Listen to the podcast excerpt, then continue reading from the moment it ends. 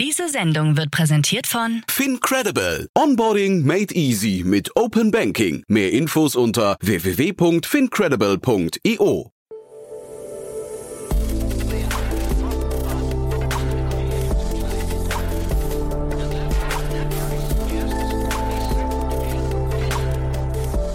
Startup Insider Daily. Herzlich willkommen zurück zu Startup Insider Daily. Mein Name ist Jan Thomas und wie schon angekündigt, Thomas Seidel ist bei uns zu Gast, der Country Manager Germany von Spendesk. Ja, und Spendesk ist ein französisches Unternehmen, das gerade nach Deutschland expandiert, beziehungsweise schon seit knapp anderthalb Jahren hier in Deutschland aktiv ist, aber gerade seine Finanzierungsrunde, die letzte Finanzierungsrunde erweitert hat um nochmal 100 Millionen Dollar und dementsprechend auch den Unicorn-Status erreicht hat. Tiger Global ist mit dabei. Also ihr seht schon, das Ganze hat Hand und Fuß und ist dementsprechend ein schnell wachsendes Unternehmen im Angriffsmodus. Und genau darum geht's. Ist ein tolles Gespräch, aber bevor wir loslegen, kurz noch der Hinweis auf nachher. Um 16 Uhr geht's hier weiter mit meiner lieben Kollegin Nina Weidenauer. Dann heißt es wieder junge Startups wie jeden Mittwoch. Nina begrüßt drei Unternehmen, die maximal drei Jahre alt sind und maximal eine Million Euro an Kapital eingesammelt haben. Die Unternehmen stammen diesmal aus dem Fintech-Bereich, aus dem Recruiting-Bereich und aus dem juristischen Beratungsbereich. Drei tolle Unternehmen. Ich habe es ja vorhin erzählt, man hört da immer so das Leuchten in den Augen, weil die Unternehmen noch so jung und so unverbraucht sind. Also es macht wirklich großen Spaß dazu zu hören. Hört euch das mal an und ja, vielleicht ist was für euch dabei. Vielleicht möchtet ihr da investieren, vielleicht möchtet ihr mitarbeiten, vielleicht möchtet ihr das einfach nur weiterempfehlen. Auf jeden Fall so oder so. Vielen Dank fürs Reinhören und natürlich gilt wie immer, vielen Dank fürs Weiterempfehlen, auch von diesem Podcast. Wenn euch gefällt, was ihr hier hört, dann freuen wir uns natürlich über jede Weiterempfehlung. So, genug der Vorrede. Wir gehen jetzt rein in den Podcast mit Thomas Seidel von Spendesk und vorher aber nochmal ganz kurz die Verbraucherhinweise. Werbung.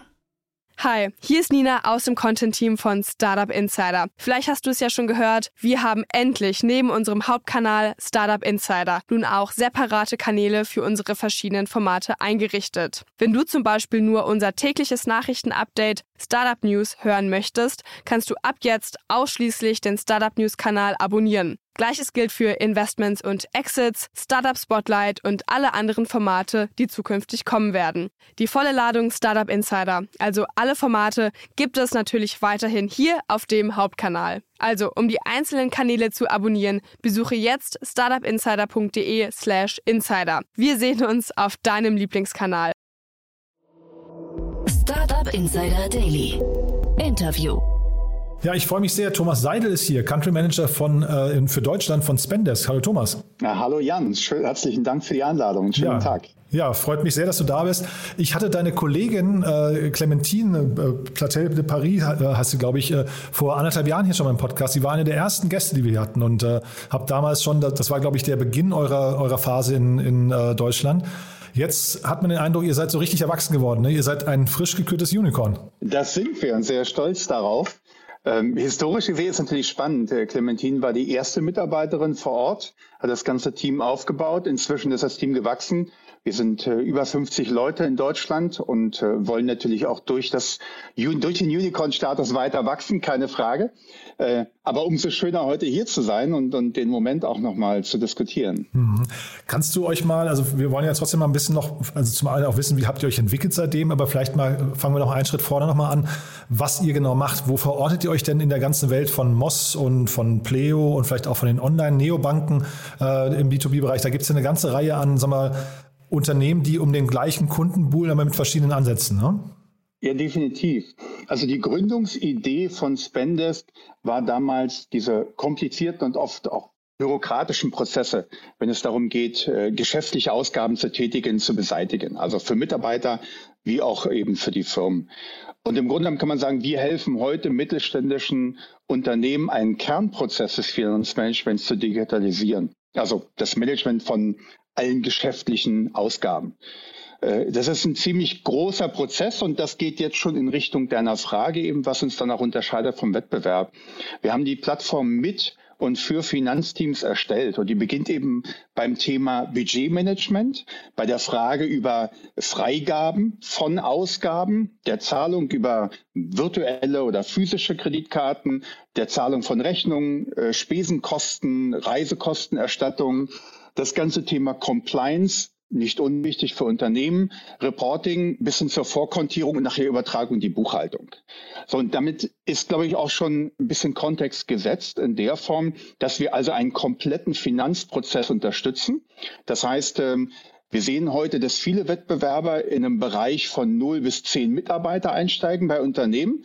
Wenn man sich in Deutschland den Markt anguckt, da haben wir, glaube ich, im Mittelstand circa drei Millionen Unternehmen. Ist ein großer Markt. Wir als äh, Spenders konzentrieren uns auf Finanzteams.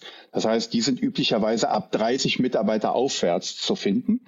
Und die unterstützen wir eben in einem mit dem kompletten Prozess auf einer Plattform. Ich glaube, das ist der große Unterschied. Ja, aber jetzt sagst du Finanzteam 30 Mitarbeiter. Ich hätte fast gesagt, das, das Setup, was du beschreibst, klingt sogar noch nach, äh, nach noch größeren Unternehmen, oder? Wir haben, also unser Kernmarkt sind 30 bis 1000 Mitarbeiter. Mhm. Aber wir haben Unternehmen, mit denen wir auch mitwachsen. Gucken wir uns eine äh, Flixbus an, gucken wir uns WeFox an ähm, oder andere Unternehmen, äh, die mit uns auch klein gestartet sind äh, als, als spannende Startups und äh, deutlich skaliert sind und jetzt teilweise 10.000 Mitarbeiter haben. Also von daher, die Range ist da sicherlich groß. Wir haben für uns geschaut, äh, wo ist der beste Spot und am schnellsten zu wachsen. Und das ist bei dem, was wir am Plattform entwickelt haben, aktuell eben genau dieser Bereich von 30 bis 1000 Mitarbeitern. Mhm. Und wenn jetzt, wenn ich mir jetzt mal vorstelle, Ante Spittler war jetzt gerade hier zu Gast von Moss. Wenn ihr beide jetzt beim gleichen Kunden pitchen würdet, würdet ihr euch den Kunden, würdet ihr euch um den Kunden streiten oder wäre das eher so, ihr könntet sogar rausgehen und sagen, ihr teilt euch diesen Kunden irgendwie auf? Im Grunde, ja, wir könnten vielleicht uns den Kunden aufteilen, aber letztendlich, äh, wenn wir einen Gesamtprozess bedienen, dann würden wir natürlich auch diesen Bereich äh, bedienen wollen, der vielleicht im Bereich der Kreditkartenzahlung virtuell oder physischer Karten liegt mhm. ähm, und ähnlicher Bereiche. Also ich denke, wir hätten da eine klare Überschneidung mit Moss ähm, sind aber, denke ich, auch noch breiter aufgestellt. Mhm. Und jetzt habt ihr ja wirklich krasse Investoren an Bord. Ich habe mir mal euer, also eure letzte Finanzierungsrunde angeguckt. Die müssen wir gleich mal durchgehen, weil das, das ist wirklich so das Who is Who der internationalen äh, Investorenszene, ne? Ja, wir sind da ganz stolz drauf. Also wir sind ja mit Index Ventures, Eight Road Ventures und auch eFounders ähm, in die Series B damals schon gestartet, äh, haben dann im Sommer letzten Jahres Journal Atlantics mit 100 Millionen in Verbindung mit den anderen vorherigen äh, Investoren dazugewonnen und jetzt eben nochmal äh, zum Anfang des neuen Jahres eben mit Tiger Global Management äh, einen zusätzlichen Investor gewonnen. Sicherlich ganz anders aufgestellt als, äh, als all die anderen Investoren, mit denen wir vorab zusammenarbeiten, aber damit im Grunde unsere nächste 100 Millionen Runde, so dass wir eine erweiterte Series C hatten, die uns letztendlich dann auf den Unicorn-Status gebracht hat. Mhm. Und was begeistert die jetzt so an euch? Weil das ist ja, wie gesagt, ich finde diesen Markt, der ist, der ist so heiß, aber zeitgleich ich kann mir vorstellen, heißer Markt bedeutet immer auch, man verliert sehr viel auf der Marketingseite. Also man, man, das ist ein sehr teures Marketing in der Kundengewinnung. Oder ist es andersrum so, der Kunde, also das hatte ich mit, dem Ante auch neulich kurz besprochen, ist der Markt noch so groß, dass man sich erstmal noch aus dem Weg gehen kann? Also ich glaube, wenn wir uns den Markt anschauen und auch jetzt mal auf Deutschland fokussieren, weil das unser Business hier ist, mhm. ähm, dann sehen wir, dass dieser Markt noch komplett jungfräulich ist, würde ich behaupten.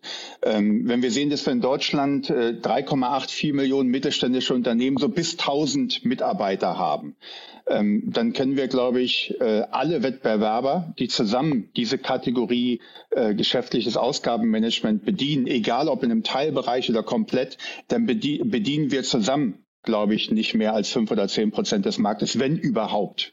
Das heißt, wir arbeiten hier in einem Markt, der absolut ähm, ja, noch, noch unbereitet ist. Mhm. Dieses Thema, diese Kategorie wächst. Das sieht man an dem großen Interesse auch der Investoren. Und ich glaube, gerade auch dieses frühe Stadium und damit das bestehende Potenzial lockt da die Investoren in den Markt. Und so ist es sicherlich auch mit unseren Investoren, wobei wir die eben auch weise gesucht haben, um eben auch von zum Beispiel einer General Atlantic und deren Historie, den, deren Erfahrung mitzulernen. Weil unser Markt eben nicht nur Deutschland ist, sondern wir eben europäisch gern Marktführer werden wollen. Daran arbeiten wir. Und von daher ist natürlich jeder Input von solch erfahrenen Investoren äh, absolut wertvoll. Das heißt aber erstmal, siehst du jetzt hier keine Konsolidierung auf uns zukommen, sondern du sagst, die können, also alle Unternehmen, die jetzt auch vielleicht mit leicht verschiedenen Modellen in den Markt reingehen, äh, können erstmal koexistieren. Zeitgleich sagst du gerade europäischer Marktführer. Ich glaube, das möchten ja irgendwie alle werden, ne? Ja, sicherlich, weil das nachher natürlich die Vision für jedes Unternehmen und auch für jeden Investor ist. Äh, wir sind relativ zeitig in diesem Markt gestartet, sind breit aufgestellt und von daher werden wir natürlich hier auch weiter an unserem Marktanteil arbeiten. kann verstehen, dass das der Wettbewerb genauso macht. Ich denke, aktuell sind wir nicht in einer Verdrängung, sondern aktuell sind wir ganz klar in einem, ich nenne es mal White Space, wo wir viele, viele Unternehmen ansprechen, die einfach im Status quo sitzen. Und das ist aus meiner Sicht auch der größte Wettbewerber. Äh, die Unternehmen, die heute über Excel, über manuelle Prozesse ihre Reisekostenabrechnungen, Auslagen und so weiter managen, äh, das sind, das ist der Markt, der für uns aktuell eher die Herausforderung ist, ähm, als denn jetzt direkte Wettbewerber, weil wie gesagt das Potenzial so riesig ist, Millionen von Unternehmen in ganz Europa, äh, die in diesen Bereich hineinstarten. Ich kann mir vorstellen, dass euer Produkt gar nicht so kompliziert ist, das zu erklären, ne? aber zeitgleich sagst du, der Markt ist noch relativ unbeackert. Wie gewinnt man denn am besten dort Kunden eigentlich? Ist das hinterher, macht ihr das über Content Marketing? Sind es Webinare? Sind es irgendwie Events? Oder, also ihr müsst ja wahrscheinlich schon relativ nah an den Kunden ran, um dann euch auch ein bisschen Zeit nehmen zu können für den Kunden oder er sich für euch, damit man äh, irgendwie Lust bekommt auf das Produkt, ne? Ja, definitiv. Auch wenn die Plattform letztendlich für alle Mitarbeiter ihre Mehrwerte hat, ist natürlich das Finanzteam jetzt erstmal unser direkter Ansprechpartner. Und äh, ich denke, ich habe jetzt zwölf Jahre Erfahrung vorher im Marketing-Technology-Bereich. Im Grunde unterscheidet sich es gar nicht so stark. Äh, wir gehen über Content-Marketing, weil natürlich Inbound-Lead-Management äh, wesentlich günstiger ist als Outbound. Äh, Management. So vor dem Hintergrund gehen wir über Webinare, gehen über guten Content, aber haben natürlich auch ein tolles Vertriebsteam äh, hier in Deutschland positioniert, was eben auch Kunden anspricht. Also ich denke, da sind wir genauso aufgestellt äh, wie, wie auch andere Unternehmen. Äh, das ist eine typische Struktur von einem SaaS-Sales-Organisation, die wir auch in Deutschland hier pflegen. Mhm. Und jetzt nochmal vielleicht eben, weil du es gerade ansprichst, Vertriebsteam. Wie ist denn so eine, also ich, ich kenne das zu wenig. Ich kenne Unternehmer, die aus Deutschland dann eben natürlich in andere Länder gehen, aber jetzt jemand, der nach Deutschland kommt, welche Unternehmensorganisation muss man hier in Deutschland eigentlich aufbauen? Du hast vorhin gesagt, ihr seid so um die 50 Mitarbeiter jetzt, sucht auch noch stark. Ne?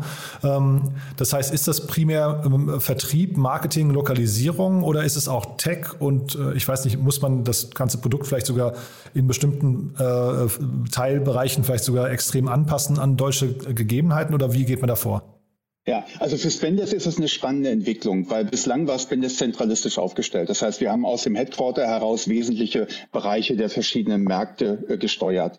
Jetzt haben wir entschieden, das ist auch der Grund, warum ich äh, mit eingestiegen bin, äh, dass wir im Grunde mehr Verantwortung in die Region setzen, also die komplette Go-to-Market-Strategie aus der Region heraus äh, verantworten, weil wir natürlich eine ganz andere Dynamik und Geschwindigkeit brauchen.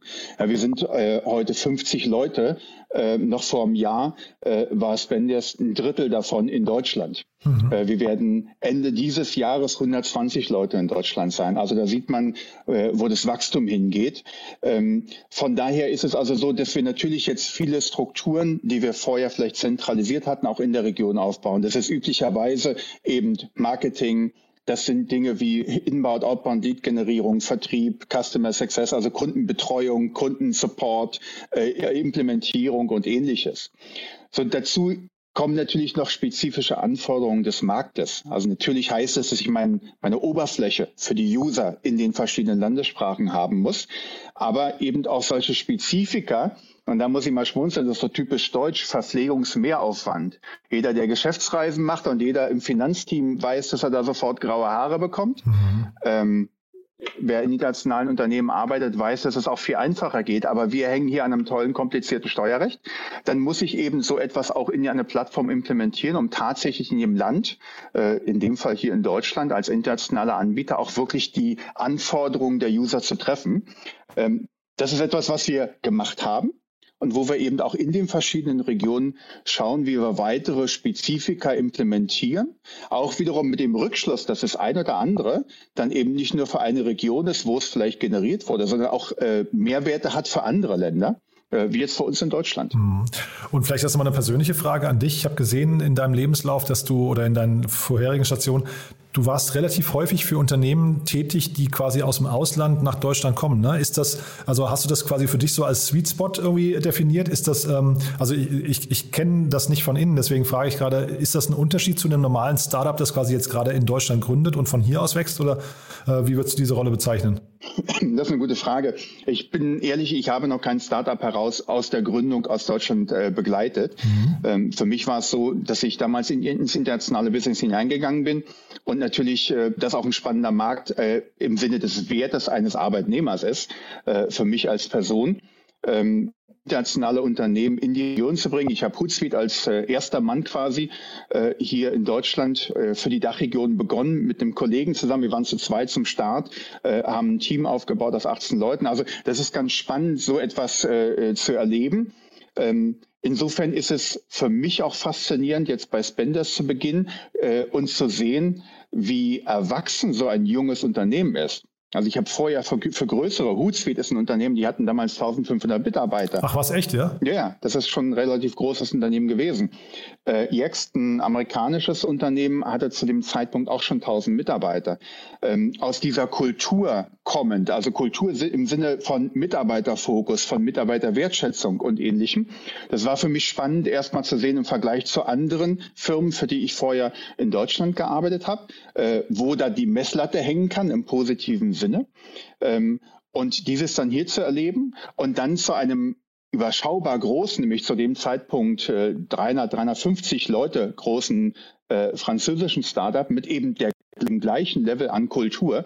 Das fand ich ganz spannend. Also von daher kann ich sagen, es macht riesig Spaß, Unternehmen im, in den Markt hineinzubringen und hier zu verankern. Im Bereich der jetzigen Aufgabe von Spenders ist es ja eher Hypergrowth zu starten und eben den nächsten Level äh, in der Unternehmensentwicklung anzustoßen. Also ein etwas anderes Kapitel als äh, das, was ich in dem einen, oder anderen Fall vorher gemacht habe.